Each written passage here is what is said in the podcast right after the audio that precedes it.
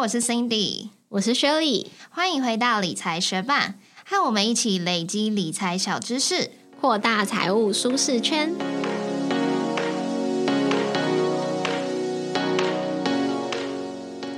如果最近都有在收听我们 podcast 的学伴，应该知道我也就是 Cindy 最近买房了嘛。那如果有收听的学伴就知道，我买的是法拍屋。法拍屋的尾款是要在拍定后的七天缴齐。那那时候我的尾款是家人啊、亲戚啊帮我凑一凑，跟他们借款先去缴的。所以我是直到最近才快要跑完整个房贷申请的流程。那也因为家人亲戚的关系，除了我这一次法拍物的这个购物贷款之外，我在今年有接触到理财型房贷。其实并不是只有买房子的当下可以去申请房贷。如果你名下本来就有房子的话，其实也可以透过房子去增贷来活化自己的资产。在这一节内容中，也会稍微带到什么是理财型房贷，哪一些人可以透过理财型房贷来活化自己的资金。那今年八月的时候。青年安心成家房贷的新制也在八月上路了，所以这个新青安房贷的议题又再度被讨论起来。那这一集当中，我们也会来分享什么样的人可以申请新青安房贷，然后它有什么需要注意的地方。那这一集的最后，我也会来分享我这次申请房贷怎么去选择房贷的方案，然后整个申请流程需要注意什么。以及最后我自己去地震事务所设定抵押权的整个过程哦。如果你对于这节内容有兴趣的话，就继续听下去吧。我们之前在第八十一集其实就有介绍过六种不同的房贷类型，那其中最多人选择使用的房贷类型其实是指数型房贷。指数型房贷是由定除利率再加上加码或减码利率组成的。定除利率就是指数型房贷的利率基础。每一家银行指数型房贷的定除利率指数计算标准不一样，不过最常见的是由国内十大行库一年或两年的定除利率平均值来作为这个定除利率指数。但是以政府推动的这个新清安房贷来说，它采用的定储利率就是中华邮政两年期的定储利率。那什么是个别加码利率呢？个别加码利率就是会随着你的收入啊、存款啊、担保品啊、偿债能力这些差异有不同的加码。因为银行它会去查你的连征记录，所以如果你希望不要被加码太多利率上去的话，平常就要累积好你的信用分数哦。信用越好，你就越有机会争取到越低的加码利率。那除了指数型房贷，我们前面就有讲到，还有另外一种房贷是可以让你活化你的资产的，它就是理财型房贷。这种理财型房贷的特色，它就是可以把你已经偿还掉的房贷本金，转换成一种你可以随借随还的动用资金，增加你整个房贷的灵活性。因为我们一般的房贷，在你还款之后啊，其实你还款的那些本金的额度是你不能。再借出来动用的，但是这种理财型房贷就是可以把你还款后的本金转换成可以按日计息的循环额度，就让你之后可以随借随还。因此，这种理财型房贷又常被称作是循环额度房贷。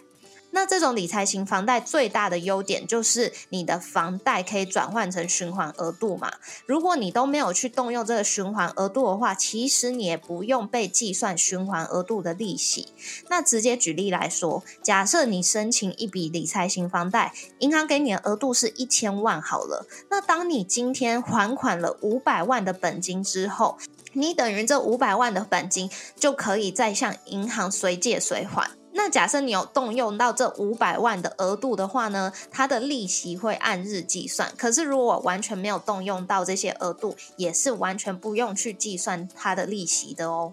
那理财型房贷它的缺点，就是因为它多了这个循环额度的弹性，所以它的利率会比起一般房贷高上一到两趴。假设你是不需要短期的资金周转的话，你也不适合去申请理财型房贷哦。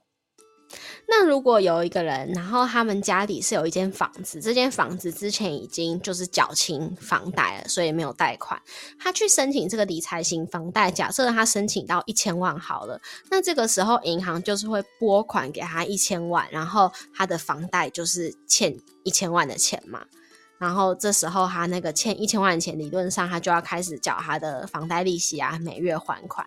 但他如果现在其实没有马上需要用到这个一千万资金，他只是想要有这个一千万的灵活性，他可以拿到那个一千万之后，马上把它还掉，可是保有他这个循环额度吗？对，可是银行可能会跟你沟通，因为他们其实在算他们银行的 KPI 的时候，是去看他们借了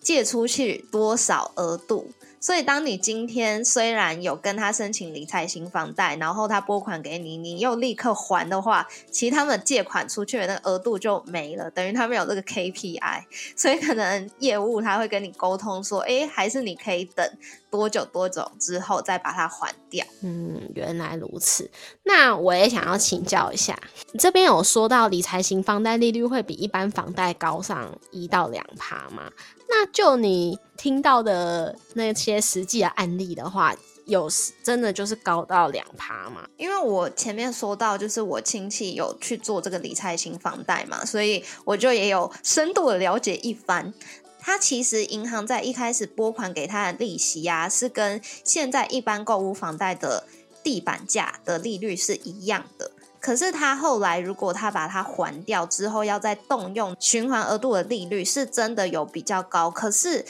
他那一次的经验是没有高到一趴，好像只有高零点五趴而已。哦，那这个感觉真的蛮适合做生意啊之类，需要保持资金弹性的状况。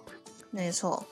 那现在就来分享最近讨论度也很高的青年安心成家贷款，因为这个青年安心成家贷款在今年，也就是二零二三年的八月，它的新制开始上路，所以接下来我们都会简称它为新青安哦。很多人听到新青安就会认定是要首购，也就是第一次买房的人才可以符合申请条件。可是这其实是一个错误的观念，因为新青安贷款它并没有这个首购条件，只要你。或者是配偶以及你的未成年子女这些家庭成员的名下目前没有自用住宅，其实就符合新青安的申请条件了。那当然，如果你没有配偶，你没有未成年子女，你你是单身的话，当然也可以申请。所以不一定是要第一次买房才能使用这个新青安贷款哦。那如果你是以前有房子已经出售，也都是可以申请的。那再来，因为新青安贷款它的名字中有包含青年，就很容易让人以为年长者并不适用。但其实只要你已经成年，现在民法规定成年是十八岁嘛，所以只要你已经满十八岁以上，都是可以使用这个新青安贷款的。那为什么会有这个？过去内政部其实有一个青年安心成家补贴方案，那个才是限定二十到四十岁的青年使用。现在的新青安贷款，只要十八岁以上就可以申请哦。那新青安房贷和旧制有什么差别呢？新青安房贷它的方案期间是从二零二三年的八月一号到二零二六年的七月底。那在额度方面，它比旧制多了两百万，额度来到了一千万。那如果你想要申请的房贷额度超过一千万怎么办呢？其实可以再搭配银行的其他专案哦。那在贷款年限方面。比旧制多了十年，最多可以申请到四十年的房贷宽限期，比旧制多了两年，最多可以申请到五年的宽限期。但也要注意哦，新青安房贷不能透过转增贷的方式来申请，而且要在买房后六个月内申请才行哦。那有哪些银行有乘坐新青安房贷呢？总共有八家，包含台银、土银、和库。一银、华南、彰银、兆丰、台汽，大部分都是公股银行。新青安它的利率计算方式有三种，那会是三选一，只要你选定之后就不能更改。不过无论是三选一哪一种，他们都会有一个基准利率，是看中华邮政两年期定出金额未满五百元的机动利率来计算。那目前这个基准利率是一点五九五趴。不过，针对新青安，目前公股银行会减半码，也就是零点一二五趴，政府又补贴一码，也就是零点二五趴，所以在这个补贴期间内都会减少零点三七五趴的利率哦。我们先来看三选一的第一种方式，一段式机动利率，它会是基准利率加上机动利率零点五五五趴，那目前算起来加上。公股银行减码，再加上政府补贴一码，算下来会是一点七七五趴。但是因为基准利率会随之调整，所以这个一点七七五趴在未来也是会有变动的。三选一的第二种方式就是两段式机动利率，这个应该顾名思义，可以想象它的利率会分两阶段。前两年它会是基准利率加上机动利率零点三四五趴。那第三年之后，它就会是基准利率加上机动利率零点六四五趴。所以以目前来看，前两年如果你是选择两段式机动利率，它就会是一点五六五趴，利率稍微比一段式低一些。但是第三年之后，它算下来会是一点八六五趴，就会比一段式机动利率来得高哦。那三选一的最后一种利率计算方式是混合式固定利率。为什么它会说是固定利率？就是因为它的基准利率不会未来一直变动，它会以拨款当下的基准利率来去做计算，所以之后基准利率都会是拨款当下当时的利率是固定的哦，跟前面两种计算方式是不太一样的。所以，如果你是采用这个混合式固定利率的话，在第一年你会是那个拨款当下的基准利率，再加上机动利率零点五二五趴。那以目前来说，第一年就会是一点七四五趴。那到了第二年，你还是会用拨款当下的基准利率，再加上机动利率零点六二五趴。以目前来说，第二年算起来是一点八四五趴。那到了第三年，你一样是用拨款当下的基准利率，再加上机动利率零点六四五趴，所以现在计算起来，第三年之后你要缴的利率就会是一点八六五趴哦。那申请新青安贷款，你你会需要注意什么呢？首先就是利率补贴只有三年，目前新青安的利率补贴直到二零二六年的七月三十一号，所以在三年之后就不会再有这个一点五码的利率补贴了。即便你现在算下来有利率补贴，你的还款压力是比较小的，可是你也要记得，在三年之后没有这个利率补贴，你是不是还可以承担每个月的还款压力？那新青安它的宽限期也从三年变成五年了嘛？在宽限期的期间，你只需要偿还利息，不需要偿还本金。但是你使用宽限期，其实整体算起来，你的利息金额是会变多的。所以，就算想使用宽限期，也一定要记得计算你之后要偿还的本金，再加上利息，整体的这个还款金额是不是可以每个月负担的哦？那因为新青安的贷款条件，我我自己个。人是不符合的，所以在发现我自己不符合新情案之后，我就赶快去搜寻其他的房贷方案。那我自己在选择房贷方案的时候，有从几个面向去挑选，在这边分享给大家。也就是会去看利率、房贷手续费、可以申请到额度、它有没有宽限期，以及它有哪一些还款的方式，还有它有没有绑约跟有没有违约金。那我觉得最最重要，当然就是利率嘛，因为利率就是会整个影响到你需要缴的利息总额，所以当然利率越低的房贷方案是越好，也是我首要选择的目标。我自己去询问多家银行，目前他们最低的地板价都是二点零六趴，但是我有问到一些方案，它就是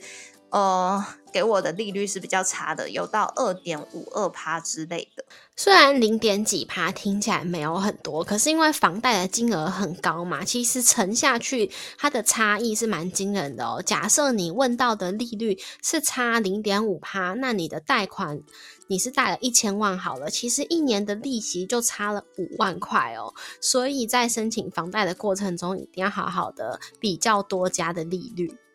那确定好利率之后，你也可以看看各家银行的手续费。手续费大部分是三千到两万之间，所以如果你发现说你有在考虑的房贷方案，他们利率都相等，就是条件都差不多，可是手续费有差的话，你也可以去跟房贷专员沟通，手续的部分要给你折扣，你才会选择在他们那一家办哦。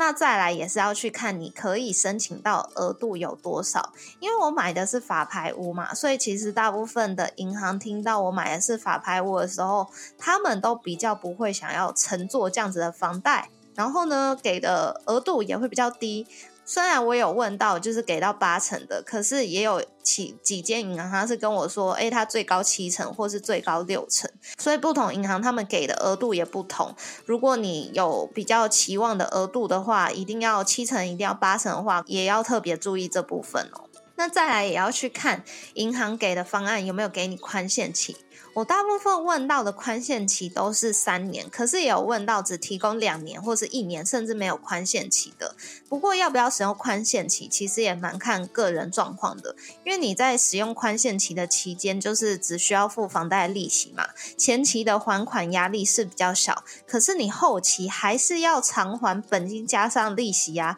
所以算下来，其实你整体偿还的金额。比起不使用宽限期，使用宽限期最后算出来利息是比较高的，所以在你决定是不是要使用宽限期之前，一定要经过房贷试算，确定你在宽限期过后还是可以负担每个月的本金加上利息哟。那不同的房贷方案也会有不同的还款方式，比较常见的还款方式分成两种，第一种是本金平均摊还法。它会让每个月的房贷金额不同，前期会比较高，后期会比较低，是一个先苦后甘的方式。那第二种常见的方式是本利平均摊还法，它这样子算下来会让你每个月必须要偿还的房贷金额是相同的。那比较常见的也是使用本利平均摊还法这种方式。不过长期来看的话，其实本利平均摊还法的利息总额是比起先苦后甘的本金平均摊还法还要高的。所以要怎么选择适合自己的还款方式呢？就是看个人的状况而定喽。那在选择房贷方案，我觉得还很需要注意的一点就是有没有绑约跟有没有违约金，因为大部分利率比较低的房贷方案，它都会有绑约，然后会有违约金，可是计算方式不太相同。以我自己询问的状况来分，就有遇过下面几种最差的绑约方式，它就是绑约三年，而且它在绑约途中你是不能全数清偿本金的。那比较差的一个方案是，他绑约三年，但是他每天最多可以还五十万，所以在绑约途中，你还是可以全数清偿本金，可是你不能去涂销抵押权。再好一点的方案就是他绑约三年，可是他不限定你一次要还多大的金额，那途中你也可以全数去清偿本金，可是一样不能涂销抵押权。那最好的方式当然就是不绑约，也没有违约金喽。可是这种最好的房贷方案不绑约，没有违约金，大部分利率低的方案都不提供，只有一些利率比较高的房贷方案不会绑约。选择不绑约，其实也只是追求一个方便跟灵活性，因为要你在短期几年内去清偿掉你所有的房贷，也不是一件容易的事情。所以我自己是觉得选择利率比较低的方案还是首要的条件。但是最后我也是很幸运，有找到一个不绑约也没有违约然后利率也比较低的方案。就谢谢认识的阿姨介绍这个房贷专员给我。所以如果你是要选择有绑约的房贷方案的话，你就必须要清楚了解银行它绑约的方式，还有违约金的计算方法。要去注意说，在绑约期内，你可不可以全数清偿本金？那如果不行全数清偿，最高可以还清的本金金额是多少？那违约金怎么计算？事后可不可以转贷？或者是在绑约期内，如果你想要出售房子，涂销抵押权是不是可以的？这些细节都需要去注意哦。那如果你对于申请房贷的过程中需要了解的这些资讯啊流程，想要再了解更多的话，可以。去上我们之前有推荐过哈号上面的一堂课，叫做“买房必知告别无壳瓜牛的银行代财术”。那在这堂课里面，他有教你怎么样了解银行的评分机制，来帮助自己培养更好的个人信用，还有学习怎么样评估合理的房价，在买房议价的时候避免买贵或者是踩到雷，还有弄懂贷款的游戏规则，帮助你向银行争取更好的条件。那如果你对于房地产的需求目前还主要不是在申请房贷这块的话，其实同样开这堂课的老师，他在好号上面还有另外三堂跟房地产有关的课程。如果你比较想要买预售屋的话，那可以参考《买房避雷术预售屋新手攻略》。如果你有成为包租公或包租婆这样的目标的话，可以参考《包租公包租婆实战攻略》，隔套收租创造被动收入。那如果买房不是你现阶段的目标，而是以租屋为主，可是你的租屋之路又不太顺利的话，可以参考《租屋族不踩雷，找房看屋签约布置全攻略》这堂课程哦。那如果你有打算想要在好好上面买课的话，记得要领取使用我们理财学办的折扣码，让你可以用更优惠的价格来买到这些课哦。那这些折扣的资讯我们会放在节目资讯栏里头，如果有兴趣的学伴，记得点开来看看哦。那因为我也最近才刚跑完这个房贷申请的整个流程，想说也分享整个房贷申请流程的步骤给大家参考。在我一开始还不知道要选择哪一个银行房贷的时候，我就是去网络上，然后直接留下我的资讯，请各家银行的那些房贷专员打电话给我。那这个步骤通常在你输入完你的呃字。那这个步骤通常在你输入完你的个人资讯之后，大概会等一到两天才会接到电话。那接到电话之后，那些房贷专员就会问你说：“哎，你的房子是在位在哪里呀？然后你买多少钱啊？然后也了解一下你个人的，比如说年收啊、你的信用状况等等。”他就会大概告诉你说：“哎，你适用的方案可能利率最低是多少，最高到多少。”这部分就是要看总行最后审核而定，才能告诉你说你确定利率是多少。可是他会跟你讲一个大概区间，然后你也可以问他说：“诶，他们的手续费啊，有没有绑约等等？我们前面提到需要注意的条件是什么？”但是因为我自己前期比较多家银行，他们其实后来给我的利率或者是方案都是差不多，我觉得都没有特别比较好。是到后来我有认识的阿姨，她的朋友本身就是银行的房贷专员，那透过她的推荐，我其实后续根本就不需要有什么等待时间，就是直接联络那个房贷专员就好了。所以我是推荐大家，如果身边有朋友认识的房贷专员，可以直接去询问，是最快的。那等到你确认好你想要申请的银行房贷方案之后，就去申请这个贷款，然后去把你的资料准备齐全，去送件。其实现在蛮多银行都很方便，是可以直接网络上申请，甚至有一些在网络上申请，它的手续费会算的比较低。那我自己是觉得说，等你资料准备齐全之后，在网络上申请，大概一个小时到一个半小时之内，可以把那些资料都填完送出去。那需要准备什么资料？就像是你的身份证啊，然后你的收入证明啊，比如说你的薪资明细要提供三个月内或是半半年内的薪资明细，或者是你要提供你六个月的存折明细。那又或者是他会需要额外的一些资产证明，你可能就要提供你的股票资产的明细等等。反正就是有越多资料，他们可以越好的评估你的整体的信用状况。那他给你的方案可能就会越好。那等到第三步，他们收到你的资料之后，就会开始进行银行的建价跟一些跑流程。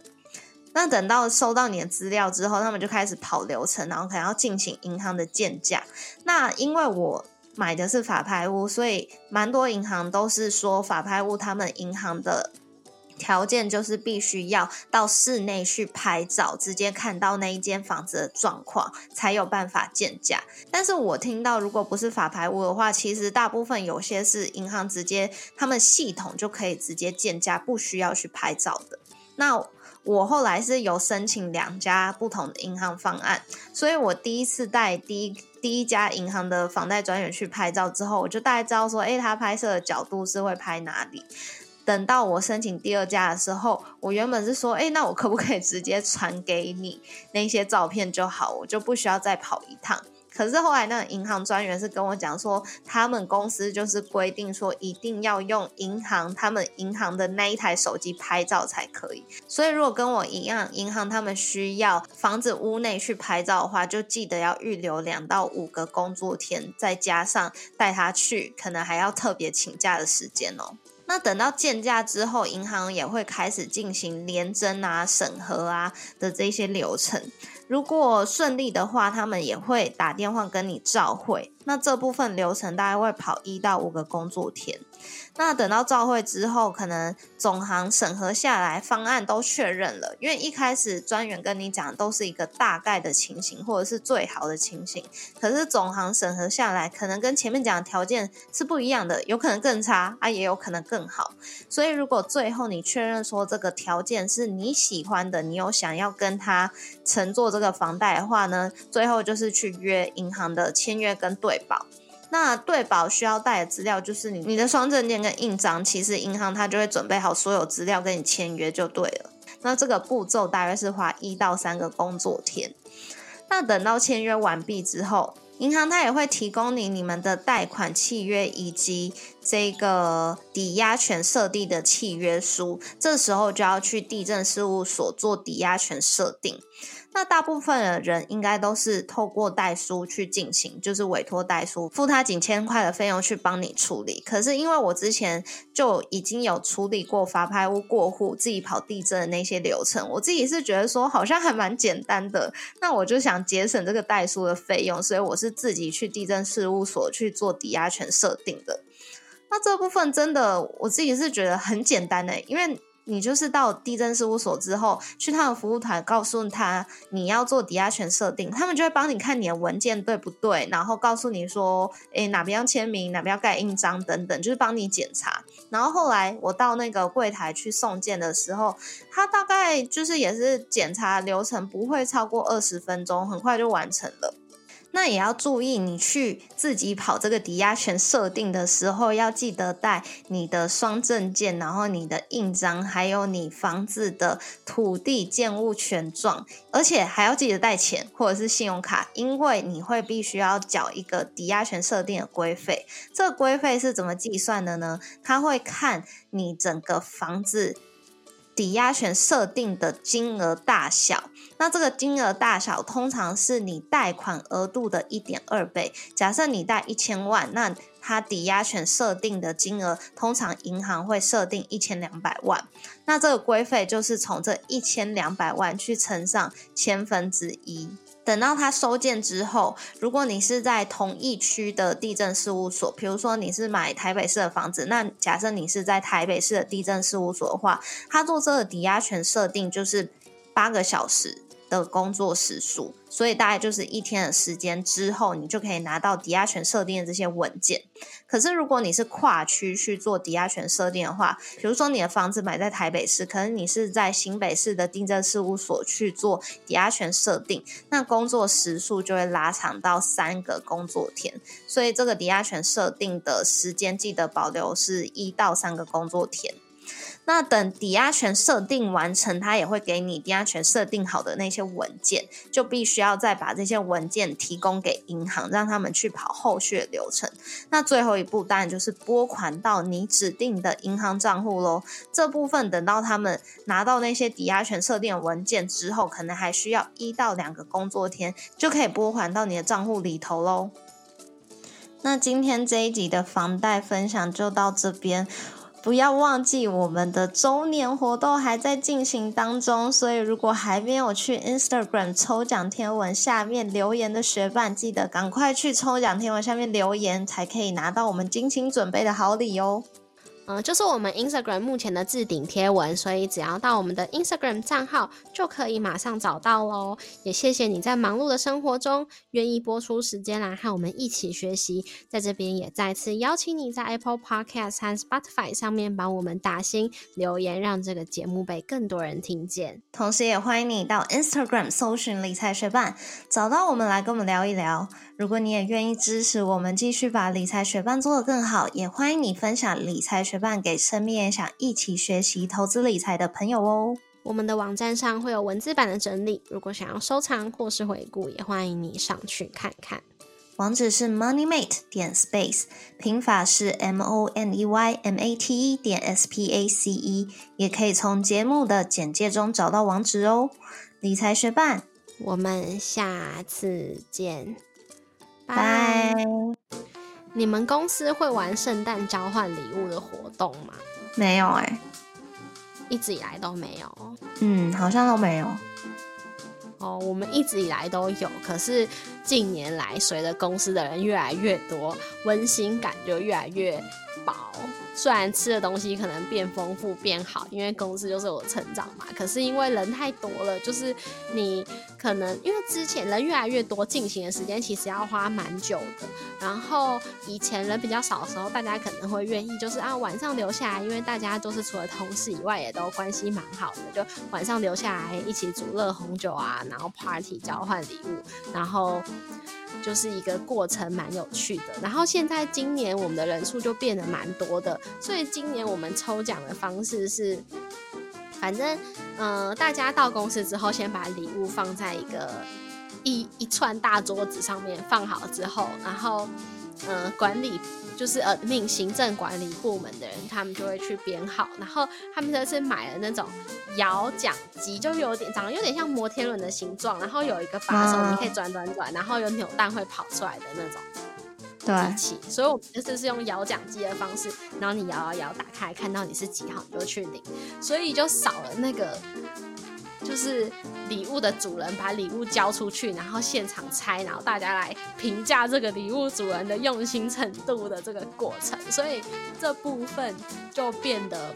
没有以前那么有趣啊！当然，就是大家还是会交换完之后相认一下，说啊谁抽到我的什么这个这个哦。然后我们公司去年交换礼物的时候，因为交换礼物都会规定一个金额嘛，然后我们就会规定说要买公司客户的产品，因为我们客户就有很多，买各种东西都有。